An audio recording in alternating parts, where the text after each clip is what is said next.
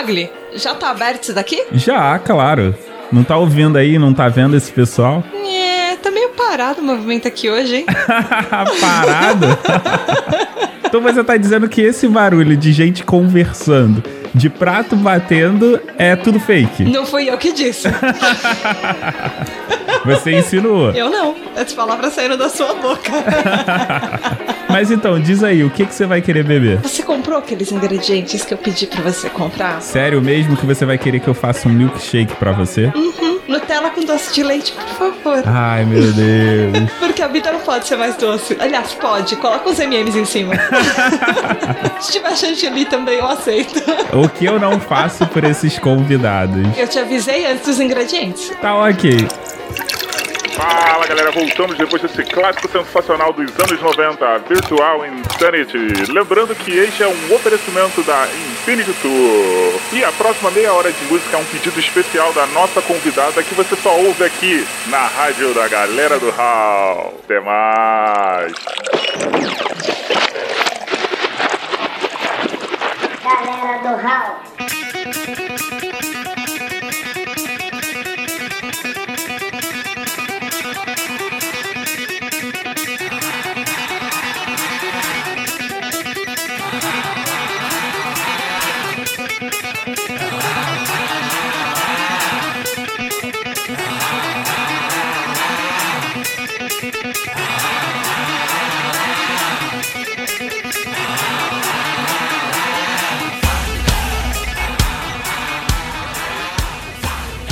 Toma aqui o seu milkshake. Se você, ouvinte, ainda não sabe com quem eu tô falando, eu tô falando com uma paulistana formada pela PUC de São Paulo, Universidade Ayambi Morumbi e ESPM. Ela fala inglês, japonês, alemão e sei lá mais o que. Ela é Relações Públicas do PQPcast, além de integrante e Relações Públicas também da Podosfera. Porque se você estiver precisando de alguma coisa, algum integrante, alguma pauta ou alguém para te dar uma ideia, é só você entrar em contato com o arroba podprocura que ela resolve. Ah, e eu esqueci de falar, ela também é intérprete nas horas vagas de japonês. Isso mesmo, eu tô falando da Tata Finoto do PQPcast. É, você- você melhorou a pesquisa dessa última vez que eu estive aqui. Ah, ouvinte, pra você que não sabe, a gente tá na segunda gravação, porque a primeira a gente teve que jogar fora porque não ficou legal, então a gente tá fazendo essa nova visita. É, o milkshake não é de Nutella verdadeira. Não deu certo. Da primeira vez foi você que trouxe os ingredientes. Não deu certo. Mas a parte de intérprete de japonês, você tá. As suas pesquisas estão erradas. Ué, você tinha me dito isso? Não. Não? Ah, então Não. errei, errei feio. Eu já fui tradutora, na verdade eu ainda faço freela de tradução. Mas inglês e já fiz de alemão, mas. Então, eu confundi. Não Você era confundiu. intérprete, era tradutora. My bad. Pra quem não conhece a Tata Finoto, a Tata Finoto é da onde? Essa do PQP Cash. Na verdade, o nome completo é de Porquê pra PQP. O podcast que explica os plot twists da Da vida. vida real. E, como você disse, eu fiz recentemente o Podcaster Procura, que é um perfil do Twitter que ajuda a encontrar o convidado que você precisa para sua pauta, de repente formar uma equipe de podcast, encontrar um editor, encontrar o que você precisa, até indicação de podcast. Sei lá, você tem uma demanda, você quer ouvir um assunto específico ou procurar um podcast com um tema XYZ, você vai encontrar lá. Porque não é um trabalho, é um trabalho que eu faço sozinha, mas eu nunca tô sozinha, porque a podosfera inteira é unida. Então todo mundo ajuda e dá retweet, e indica alguma coisa, ou chama um amigo que fala, putz, isso tem a sua cara. E a gente já conseguiu ajudar várias pessoas assim, já teve podcast que se formou desse jeito, outros podcasts que encontraram não só convidados de última hora pra pauta, mas membros pra fazerem parte da equipe. E o PQPcast é a minha paixãozinha, né?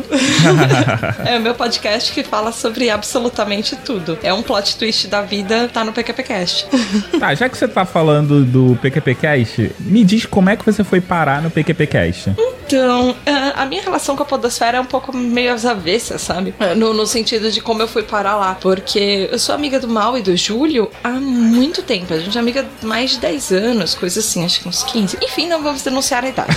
Mas nós nos víamos todo fim de semana, porque nós tínhamos um grupo de RPG juntos. E aí era assim, a gente marcava todo fim de semana pra ir pra casa de um amigo nosso, do Shella, jogar RPG. E aí depois, sabe aquele negócio de grupo de RPG e a vida, as pessoas vão começando a ir menos. Aí a gente passou a ir uma vez a cada 15 dias, depois uma vez por mês. E teve um momento na vida que praticamente todo mundo acabou mudando. Só eu continuei aqui. Então, o Júlio, acho que teve uma época que ele foi morar no Rio de Janeiro. O Mal foi pro Japão, ele já tá no Japão há sete anos. O Shella, que era o dono da casa, ele foi pra Londres. E assim, momentos depois, a maioria da galera voltou. Um outro amigo nosso foi pra Minas Gerais. E o Julião voltou pra São Paulo. Mas teve uma época que o Mal e o Júlio, a gente jogava, tentava, na verdade, jogar RPG é, por Skype ou por Hangout. E dá pra fazer isso. Só que uma das vezes eles marcaram, eu tava viajando, o resto da galera não apareceu. E o Júlio e o Mal resolveram trocar ideia e eles começaram a falar de podcast. E essa foi praticamente a primeira reunião do, do PQPcast. E depois disso eles levaram o projeto à frente e começaram a gravar.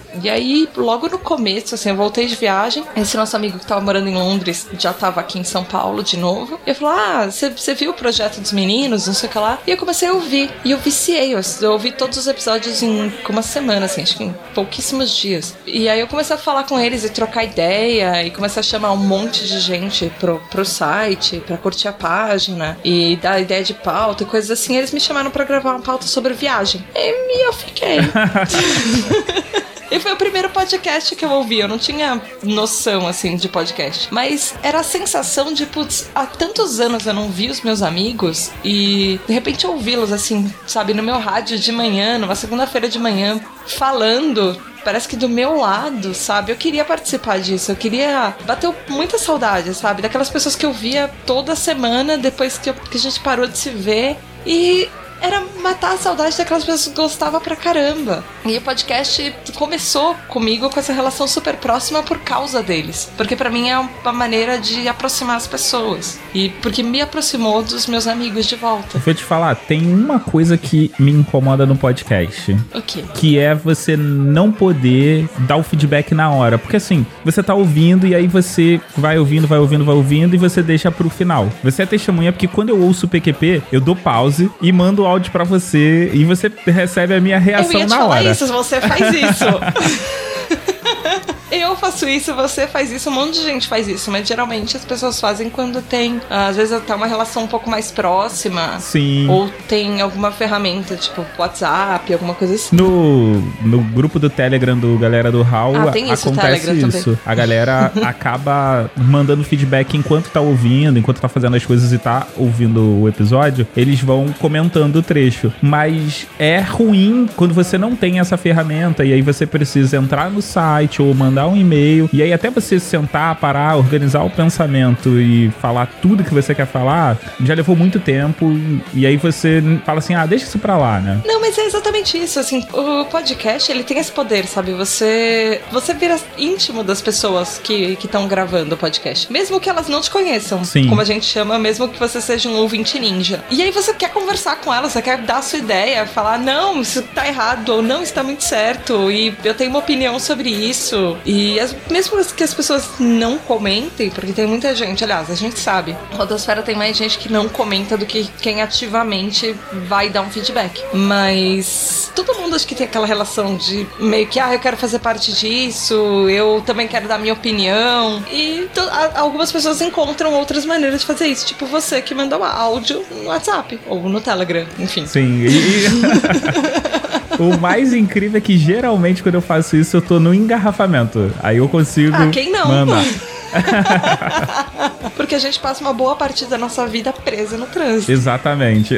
Tem que- tu tem que tornar isso produtivo. Eu tornei o meu produtivo ouvindo podcast. Acabei de ter uma ideia. Uma empresa de carro, alguma empresa automobilística, deveria fazer o seguinte slogan: carros confortáveis, porque você passa mais de um quinto da sua vida em engarrafamentos. É, teoricamente, o Uber era essa premissa, né? É, mas ultimamente tem dado uma caída. É. Primeiro Uber que eu peguei era um cruiser. Desde então, a minha expectativa só vem caindo. Atualmente qualquer carro tá servindo, né? É.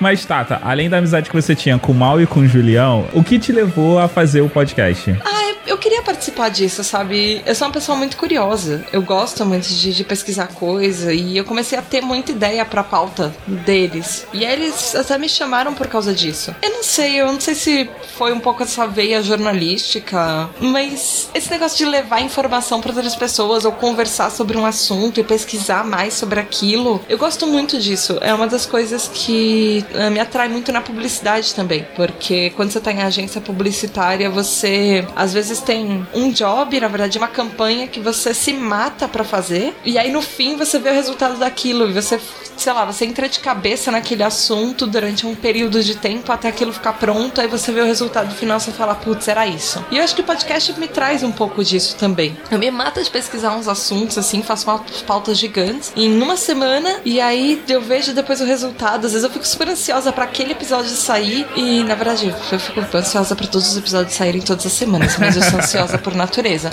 Mas, sabe, aí você vê o resultado daquilo, é, é, é muito legal. Não, depois. só um adendo. Pra quem nunca gravou no PQP Cast, a Tata ela não faz uma pauta, ela faz uma tese de mestrado, pelo menos. E assim, é muito completa. Então, se você recebeu o convite pro PQPcast, primeiro, estude, mas só pela pauta da Tata, você vai ter muita informação. Ai, tem estudar pauta, sabe? Tem que fazer pauta. É, é, sei lá, é o meu estilo, mas eu acho que talvez eu tenha imposto isso um pouco pros meninos, mas é. minhas pautas já chegaram a ter 20 páginas. Acho que talvez passar disso, mas é que eu lembro muito de umas que tem, tinham umas 20 mesmo. Caramba!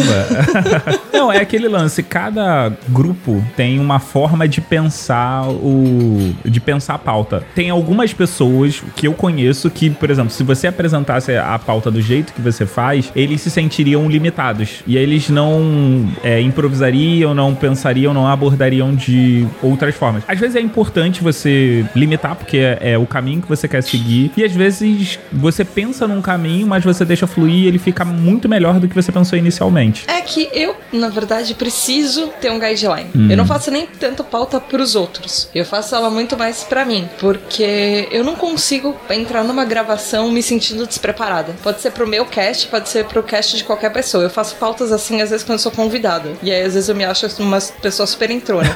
Mas eu preciso pesquisar. E eu sei que eu vou esquecer essa informação, porque às vezes eu passo a semana pesquisando. Então, desde o momento que eu sei que eu fui convidada para um cast, ou que eu sei que eu vou gravar aquela pauta pro meu cast, por exemplo, eu começo a pesquisar. Então, disso até a gravação, efetivamente, às vezes eu tenho menos tempo, às vezes eu preciso a pauta em dois, três dias, mas às vezes eu tenho uma semana. Então, coisas que eu olhei lá no começo, eu vou esquecer. Então, eu preciso anotar tudo. E aí eu sempre tento fazer de alguma forma organizada que eu vou lembrar e, sabe, tentar puxar as informações mais importantes. Porque às vezes a primeira informação que você achou podia ser muito legal na segunda-feira. Chega no sábado, no dia da gravação, você já encontrou outras coisas que eram muito melhores e mudou até a visão que você ia fazer a pauta. Já aconteceu isso comigo. Eu ia gravar uma pauta é, sobre princesas Disney e eu ia falar sobre a Disney, sobre as princesas e tudo. Aí eu achei uns dados cruzados sobre feminismo e eu acabei falando da história do feminismo com as princesas Disney. Então, assim, é, as pautas, as coisas vão tomando outras formas conforme você pesquisa. Então você pode deixar tudo solto, porque a conversa em si na hora da gravação ela é outra coisa. Mas se tem uma informação de base para você ter apoio também, por que não? Pelo menos para mim,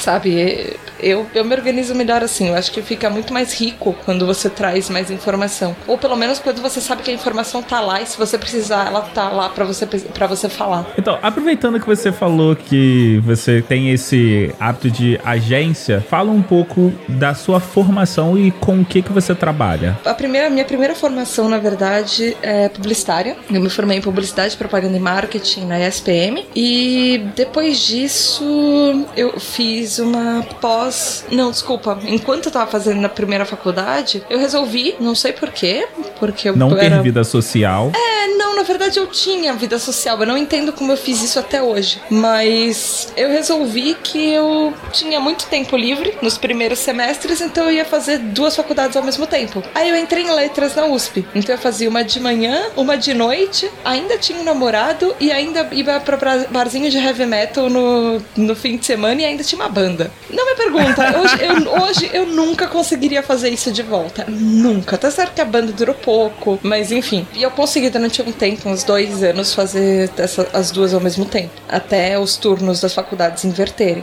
Aí depois que eu me formei em, em publicidade, eu tava muito numa vibe de psicologia. Eu sempre gostei muito de psicologia. E aí eu tinha encontrado, até por orientação de alguns professores, conversando com eles, uns cursos de psicanálise, de pós e coisas assim. E eu entrei nesse da PUC de semiótica psicanalítica, que na verdade é uma palavra.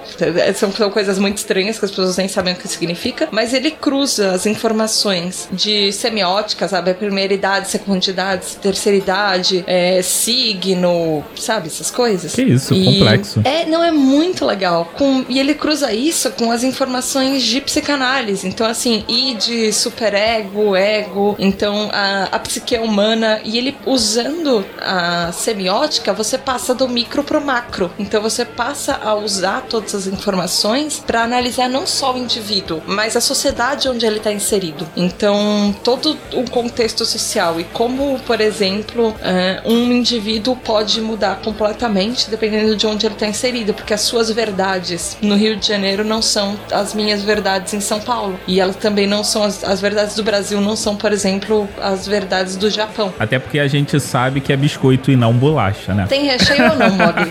Essa é a pergunta. Olha só, a partir do momento que você achar a Sociedade Nacional de Bolachas, A gente aí não você vem vai discutir entrar nessa comigo. discussão no pub. Sério. Tá certo que a gente tá no bar.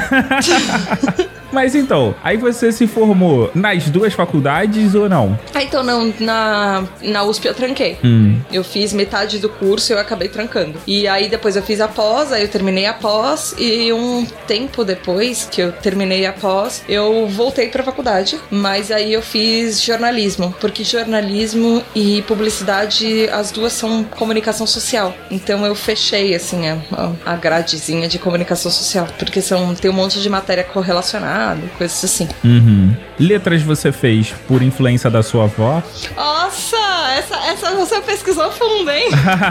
não, acho que não. Letras eu fiz muito pela minha paixão por, por descobrir coisas novas, sabe? Mas tem um Porque- pouco de. Não, é, te- tem um pouco de influência. Minha avó era psicopedagoga. Hum, Então, era, nunca foi assim o meu. sua primeira opção. O meu foco fazer mestrado e magistério. Teve, teve uma época que eu pensei em, depois que eu me formasse na faculdade, fazer um mestrado e dar aula. Doutorado, mestrado, dar aula, enfim. Mas eu nunca segui com esses planos. Mas talvez, não, talvez tenha um- uma certa influência dela, mas muito mais pela parte de línguas. Porque é, eu acho que eu vi a minha avó quando eu era pequenininha, ou na verdade quando eu era mais nova. Eu não era tão pequena assim. Mas eu, eu a via viajando pelo mundo, porque ela se aposentou e ela resolveu descobrir lugares novos. E, e quando eu comecei a aprender outras línguas, assim, eu tive paixão por aprender outros idiomas. Eu tinha um objetivo de, aos 20 anos, virar poliglota. Não, não consegui. Ah, não. Frustração não, total. né? Você fala Não. português, Não. inglês, francês, espanhol. Eu espanhol. não, não falo, não. Então, o alemão eu esqueci muita coisa e o japonês eu esqueci total. Se eu tivesse levado isso realmente à frente, pegado sério nisso, eu talvez tivesse conseguido meu sonho, mas efetivamente não. Mas enfim, você acabou trabalhando nessa área de letras, né? Ah, eu, eu fiz, na verdade, tradução durante um tempo. É, eu fiz trabalho, muito trabalho voluntário nessa área de letras. Quando eu era mais nova, eu comecei trabalho voluntário de professora de inglês, acho que quando eu tinha uns 14 anos, 13 por aí. Né, Depois eu acabei parando, mas eu fiquei uns, uns anos fazendo isso. Mas teve uma outra época da vida que eu trabalhei com tradução. E aí eu fazia tradução para série e para filme. Na verdade, eu peguei alguns freelas de tradução. E teve uma época que eu trabalhei em empresa mesmo, de tradução. Aí eu traduzia documentos médicos. Ah, tinha tinha uma série de documentos, coisas juramentadas também. Enfim, era o que os jobs que vinham do dia, ou os jobs da semana. Mas teve uma outra época que eu fiz seriado e filme, mas pra job freela. Uma curiosidade que eu nunca te contei, mas toda vez que eu pego. Como é que é o nome daquele mangá que você traduziu? Ah, não, eu não traduzi nenhum. Mangá eu não traduzi mas nenhum. não tinha teu nome Mas- na, da JVC? Ah, tem o meu nome porque eu trabalhava na preparação de texto e revisão de texto. Ah, então eu procuro seu nome.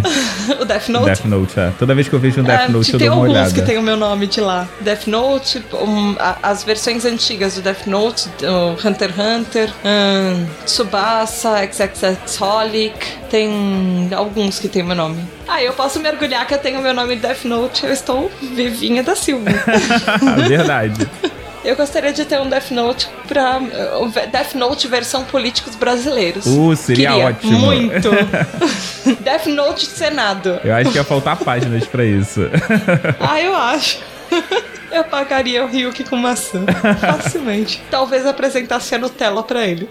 Eu ganharia mais livrinhos. Mas vem cá, você ainda trabalha na área ou você partiu pra outro campo? Não, eu voltei pra publicidade. A minha principal formação, assim. Que é, é- sempre foi minha paixãozinha, sabe? É aquele, é aquele negócio de, ah, quando você tem 18 anos, você precisa escolher uma profissão pra sua vida. E eu escolhi a minha. E é uma coisa que eu realmente tenho paixão em fazer. Eu demorei um pouco pra escolher a minha, porque eu sou uma pessoa muito indecisa. E aí minha mãe teve a ideia genial de me mandar pra uma psicóloga. A, a especialização dela era justamente formação, assim, é, orientação de carreira. Uhum. Então eu fiz um trabalho vocacional, acho que foi um mês, e nós abordamos várias coisas. E acho que toda semana eu ia pra lá, a gente discutia várias coisas e tinham é, vários testes, e teste de QI, teste de- do que você vê pro seu futuro, como você acha que é a sua profissão ideal, como você prefere um ambiente de trabalho e coisas assim. E aí lá eu descobri a publicidade, que era uma coisa que eu nem considerava na época. Na época eu pensava em medicina ou relações internacionais, assim, eu pensava em ser diplomata, sabe? Ou ser médica, ou sei lá, e tinha alguma outra coisa que eu gostava Porque também. medicina e relações internacionais tem tudo a ver. Então é, eram umas coisas muito cada um pra um lado. E eu acabei indo pra publicidade, que era a profissão da minha tia, sabe? e eu ainda fui numa coisa que era um foco completamente diferente da dela. Mas eu gosto muito do que eu faço. Eu me encontrei muito. Eu demorei muito pra me encontrar dentro da minha área, porque eu fiz várias coisas na área. Eu fiz marketing, teve uma época que eu era muito mais de planejamento, coisas assim, mas agora eu sou redatora. E eu gosto muito de ser redatora, assim, acho que, sei lá, por enquanto eu acho que eu nasci pra isso, porque eu sempre gostei de escrever, mas veremos até onde a vida vai me levar. vida leva eu. Você tinha falado no início que o Mal e o Julião você conheceu por causa de um grupo de RPG, né? É. Como é que o RPG entrou na tua vida? Eu acho que com um livro de AD&D, eu comecei a jogar RPG quando eu tinha 10 anos de idade. Ele era, era, era muito, o RPG tava entrando ainda assim no Brasil. E eu não sei quem dos meus amigos levou, acho que algum desses livros pra escola, alguma coisa assim, e a gente jogava no recreio. Eu tinha 10 anos de idade quando eu descobri o RPG. E a gente jogava todo o recreio. E teve uma época que foi muito engraçado. Quando estourou isso, pelo menos na nossa sala, no nosso colégio, quase a sala inteira tava jogando. Tipo, tinha um grupo enorme que a gente teve que, obviamente, dividir. Aí o pessoal foi desistindo. Mas, nossa, era muito legal. Foi uma das coisas que a gente conseguiu quase unir a sala, assim. Já era uma sala que já era meio unida. Cara, deve, ser, deve ter sido muito legal estudar num colégio onde todos eram nerds, ou pelo menos numa sala. Porque eu nunca consegui ver mais de duas pessoas interessadas numa sala por RPG. É que quando o RPG tava lançando, não tinha aquele negócio de, ai, isso é nerd, não sei o que lá. Tinha muito preconceito com nerd naquela época? Tinha, mas era, não, não sei, sabe? Ao mesmo tempo que tinha, tinha algumas coisas que as pessoas não, não achavam tão estranho. Sim, Porque talvez verdade. fosse novidade pra todo mundo. Uhum. E era, era assim, era uma época de Caverna do Dragão, era a época que Hero Quest tava estourando também. ah, nessa fase, nessa escola. Nesse ano, inclusive, eu e esses meus amigos, uns poucos amigos, assim, do mais o grupinho mais chegado, nós pegamos aquelas revistas Herói Os e. saudosos heróis. É, e nós pegamos as fichas fichas dos Cavaleiros do Zodíaco e nós fizemos um sistema de Cavaleiros do Zodíaco. Então, assim, não tinha muito como a sala, tipo, a galera não participar, porque Cavaleiros do Zodíaco tava no alto da hype. Todo mundo assistia Cavaleiros do Zodíaco. Verdade, né? Então, era uma coisa que a gente pegou e o RPG não era uma coisa nova e ninguém não tinha aquele preconceito em cima ainda. Ninguém tinha taxado o RPG de ah, é nerd, nerd não é uma coisa legal. Existia sim o preconceito com nerd e eu era nerd, sempre fui pra caramba, porque eu sempre estudei pra caramba. Eu não era daquele tipo de nerd de ah, você gosta de quadrinhos, você é nerd, você gosta de videogame, você é nerd. Não, eu era nerd porque eu estudava pra caramba. Eu tirava boas notas e pra mim era a minha obrigação, era tirar boas notas. Pelo menos era o que eu ouvi em casa. Antigamente era esse o lema da vida, né? Você chegava no final de ano, e aí, vai ganhar o que do seu pai por ter passado de ano? Nada, porque isso é minha obrigação. Pelo menos aqui em casa eu ouvia isso e eu repetia. É, eu meu- tinha uns amigos que não, que eles eram. Eles ganhavam presente por ter passado de final de ano. Ai, nunca. Muito queria. Olha, mas teve uma época que minha mãe tentou com isso comigo, viu? Hum. Porque eu era muito ruim em educação física. é sério, eu ficava de recuperação de educação física. Eita, Ah, eu era agitada. Você não consegue colocar 30 meninas numa sala. Eles dividiam, na escola eles dividiam educação física meninas e meninos. E esperar, sei lá, tipo, uma fila de 30 pessoas pra uma chutar a bola no gol. E aí você vai pro fim da fila e a professora espera que todo mundo fique quieto. Aham. Aos 7, 8 anos de idade. Você realmente espera que uma sala inteira de meninas fique quieta enquanto uma chuta a bola no gol. E aí, obviamente, eu falava e eu era agitada e eu não conseguia ficar parada quieta na fila. Qual a graça nisso? E aí eu tirava umas notas meio ruins e tinha que fazer recuperação. Recuperação de, De educação de educação física. Nossa senhora. Você não pode ser bom em um monte de coisa, né? Eu era boa nas matérias. Que bom que eu não matei ninguém com uma bola. Vitórias da vida. Oh. E também você hoje em dia não tem tantos hematomas assim na perna, né? Não, teve uma época que minha, minha perna era só hematomas. Hoje eu tenho pernas de pernas. Mas me diz uma coisa, além do RPG, quais foram as influências na sua vida e pra você no podcast? Ai, se, se você tá fazendo combo de pergunta, é isso? É.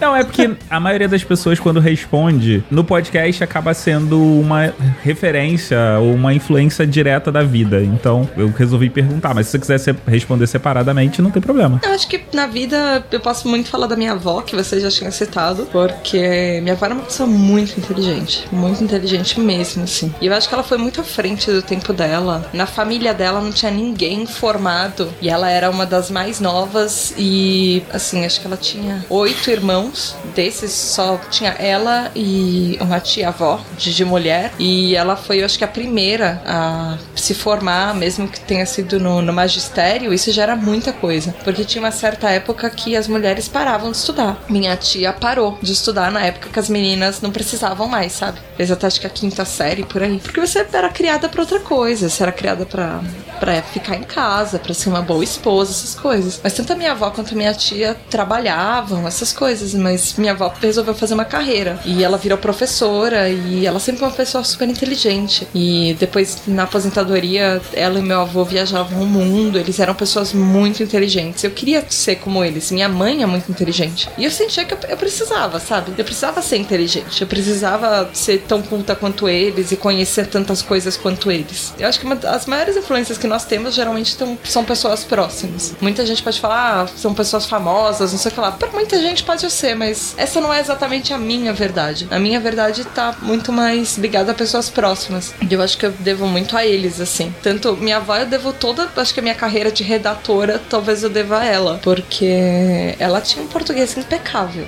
Obviamente, né? Porque ela foi professora de português e tudo também. Então, ela exigia que os netos dela soubessem português. E soubessem bem. A gente não podia ter muitos erros de português. E eu escrevia várias vezes as mesmas coisas, até acertar. Se sua avó fosse minha avó, teria muita decepção de mim.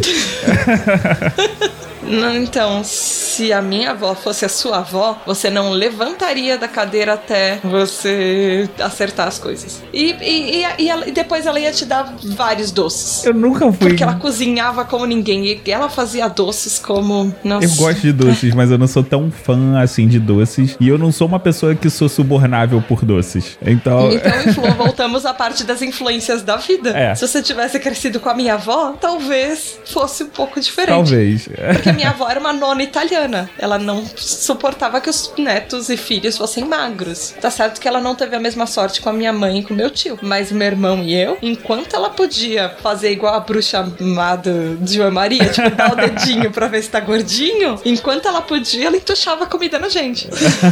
e ela fazia com prazer. Ela adora... Não sei se ela gostava tanto de cozinhar, mas ela adorava ver as pessoas comendo. Mas e no podcast? Você tem alguma influência ou não? Você, sei lá, desenvolveu a Tata Finoto? Ah, eu acho que eu- comecei a ouvir outros podcasts depois que eu já tava fazendo o PQP. E aí, aos poucos, eu fui me aperfeiçoando e tudo. Ou tentando chegar em alguma coisa que hoje está assim, amanhã pode mudar, sabe? Mas eu gosto muito, até por influência do mal também, do Alex Bloomberg, do, da Gimlet Media. Sim. E eu gosto muito de todos os programas do Gimlet. Nossa, eu acho. Tudo que eles fazem é fantástico. Eu acho que eu não, não tem um programa que eles erraram até hoje. E, putz, eles são uma empresa de podcast, sabe? É um cara que o primeiro podcast que ele fez, pelo menos o primeiro dessa empresa, o primeiro que ele fez, foi um podcast sobre empreendedorismo, sobre fazer um podcast. Sobre ele largar o emprego dele e pegar investidores pra justamente fazer essa empresa de podcast. Interessante. E ele tem um currículo absurdo, assim. Ele veio de. é, ele trabalhou no This American Life, se eu não me engano. Super conceituado. Ele fez várias coisas, mas inclusive ele tem um curso de storytelling. E essa empresa dele é só isso: são podcasts de storytelling, uma técnica de, de storytelling, na verdade. E cada um com um tema diferente, cada um com um jeito diferente. Tem esse primeiro podcast que continua até hoje na grade, que é acho que o carro-chefe da empresa, que é o Startup, que ele é sobre empreendedorismo e começar a sua própria empresa. E não necessariamente uma empresa de podcast, como foi o caso da primeira temporada, que era a empresa dele, ele contando o caso dele, mas outras empresas de diferentes segmentos e os altos e baixos, tanto empresas que faliram quanto empresas que foram super sucesso. E aí tem outros programas, por exemplo, o Reply All, que ele é voltado para tecnologia e internet. Então, eles têm um quadro, por exemplo, para desmistificar os tweets. Então, aqueles tweets que algumas pessoas não entendem, eles explicam todas as referências ou casos de, de coisas que acontecem na, na internet, por exemplo, eh, eles descobriram e entrevistaram o cara que inventou o pop-up. E como foi essa invenção que muita gente odeia e quer matar esse cara até hoje, sabe?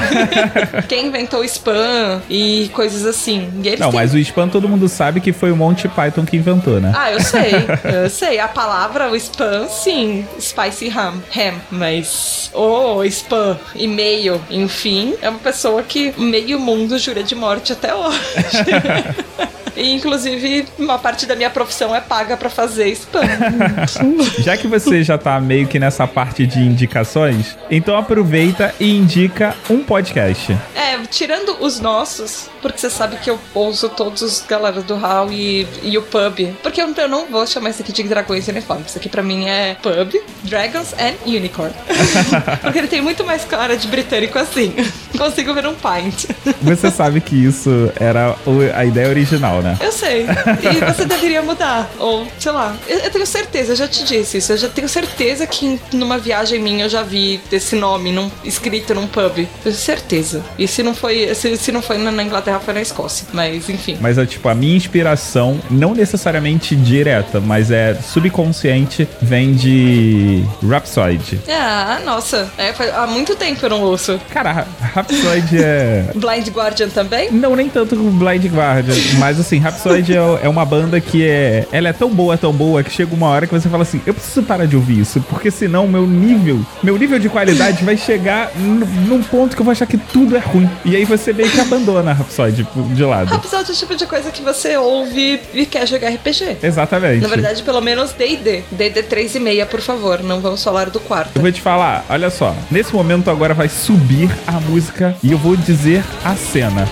Toda vez que eu ouço essa parte, eu imagino que estamos num grande salão onde todos estão com sua caneca de cerveja ou seja lá o que você esteja bebendo, aonde todos estão cantando a plenos pulmões e com seus braços erguidos, balançando, sacudindo de um lado para o outro com a sua bebida derramando, mas um momento de extrema felicidade geral.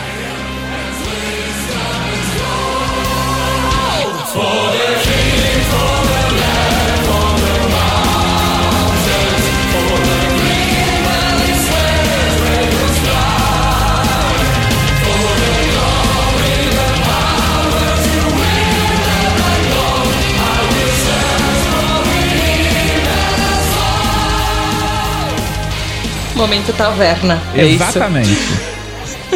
Ah, o que me lembra muito isso também é Dropkick Murphys e Flogging Molly. Não conheço. Exato, você precisa.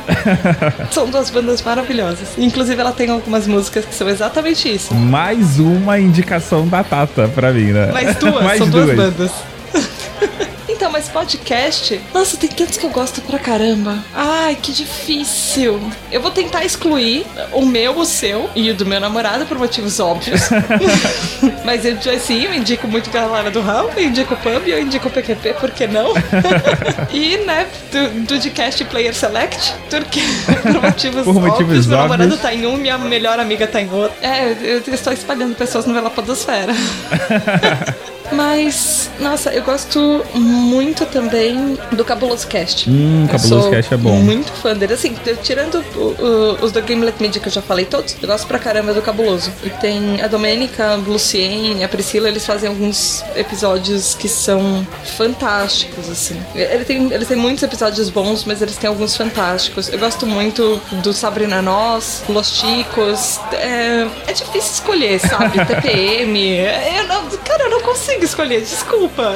Falando particularmente do Cabuloso Cast, eu amei o que eles fizeram sobre Terry Pratchett, que é o meu autor favorito. Porém, eu fiquei muito puto por não ter participado. Mas assim, eles não sabiam, eles não me conheciam. Ah, isso acontece em todo podcast da Podosfera, né? Você sempre fica puto quando fazem alguma coisa que você ama e você não participou. Sim, fato. E as pessoas que fazem o cast, elas nem sabiam que você queria participar. É, exatamente. Agora, aproveita e indica um episódio do PQPcast. Ai, que difícil. Mas eu acho que eu vou indicar isso que eu tava falando das princesas Disney e a história do feminismo. Muito bom. Que muita gente chegou no podcast na época da campanha, o podcast é delas por causa desse episódio. Porque eu acho que ele é bem interessante, mas tem que ter alguns outros que eu gosto muito. É, a época da campanha do podcast é delas, eu tenho muito orgulho de algumas coisas que a gente fez. Porque nós falamos só com mulheres e alguns temas bem polêmicos, por exemplo, o Hidden Figures e o racismo. Mas eu gostei muito de um recente também, que foi do Santa Clarita Diet e Psicanálise. Eu não vi a série, mas eu fiquei com vontade de assistir só por causa do PQP. Eu já queria, mas minha vontade aumentou.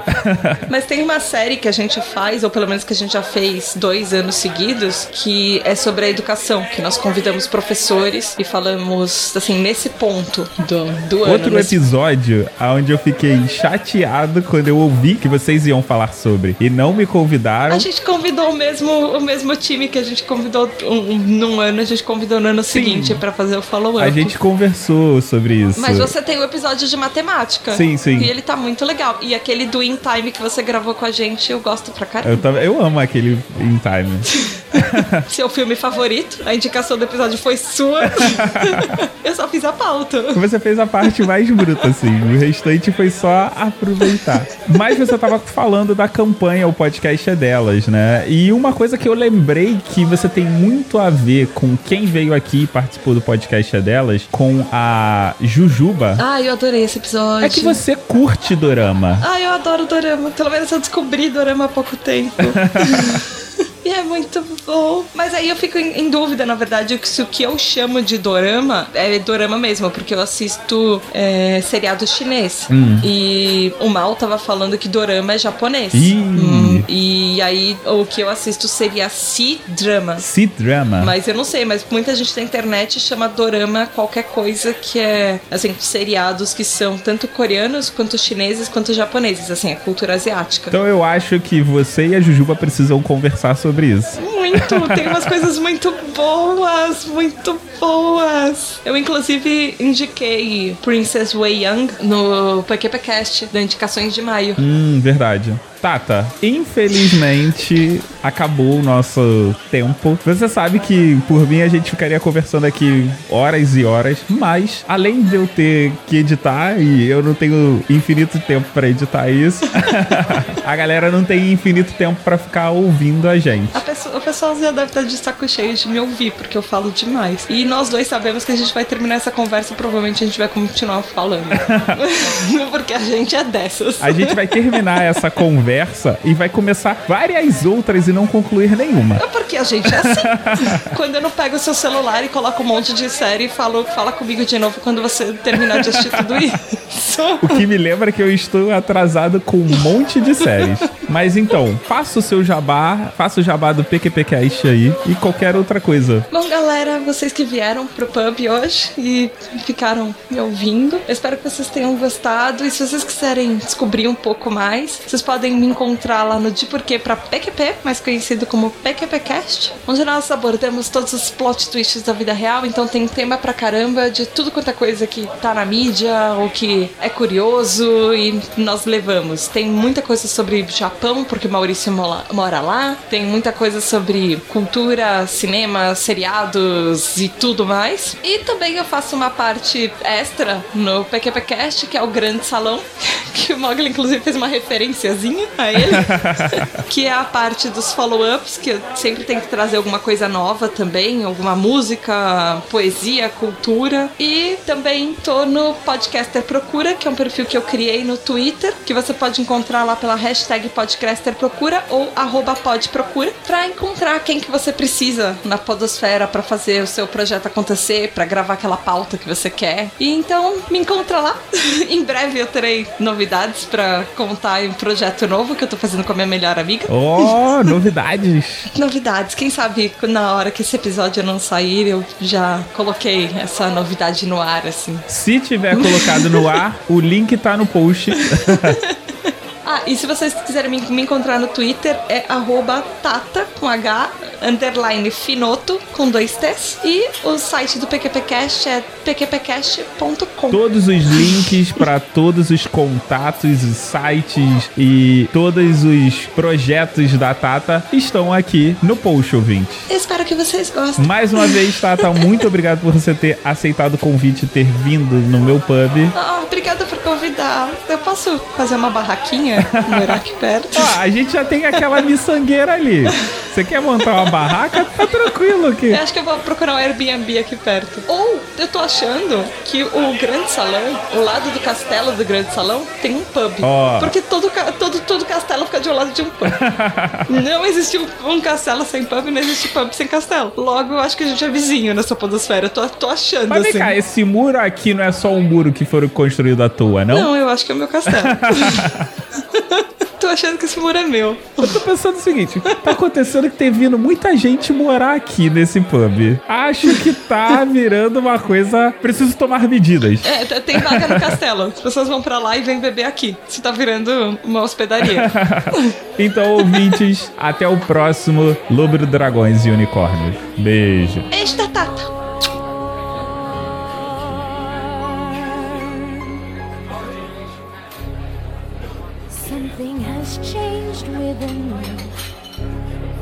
Something is not the same. I'm through with playing by the rules of someone else's game. Too late for second guessing.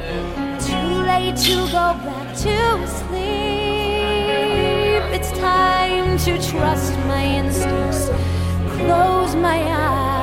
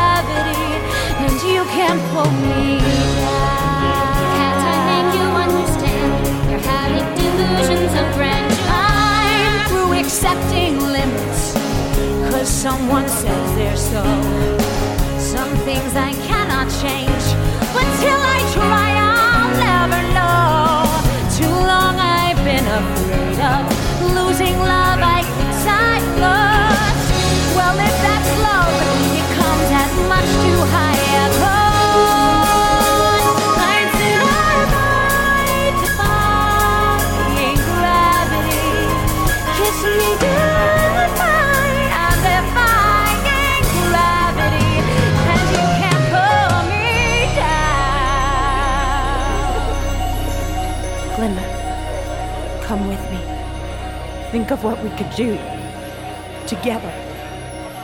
Unlimited. Together we're unlimited. Together we'll be the greatest team there's ever been. Glinda dreams the way we planned them. If we work in tandem, there's no fight we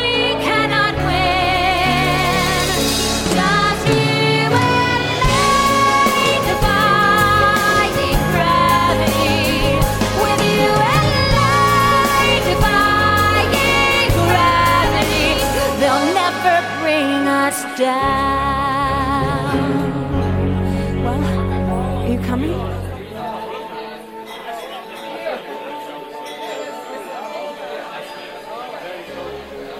I hope you're happy now that you're choosing me.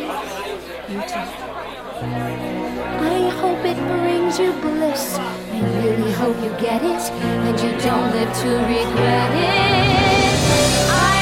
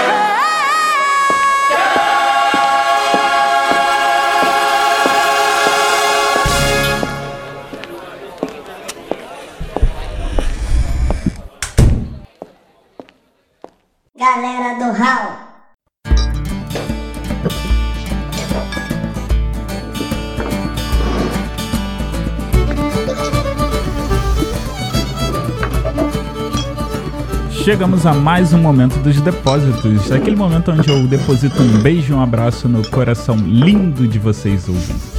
Principalmente para aqueles que curtiram e compartilharam e especialmente para aqueles que deixaram um recadinho aqui pro Barman. Um beijo e um abraço para o Eric Leal que chegou há pouco tempo, mas já está curtindo o podcast. Outro pro Thiago Melo que está sempre aqui comentando e que adorou a decoração cor-de-rosa aqui do pub e que também curtiu muito a conversa dos amores Aninha e Jujuba. O Darley Santos que assim como Yuri Motoyama adoraram a presença das meninas e a conversa entre elas. E um salve pra galera do O Filmante, que deixou seu recadinho aí. E eu não poderia deixar de agradecer, claro, lógico e óbvio, as meninas que abrilhantaram esse último episódio que foi fenomenal. É como eu falei pras meninas, eu só editei. Todos os elogios são pura e exclusivamente mérito delas. Pessoal, um beijo, um abraço e até daqui a dois meses. Tchau.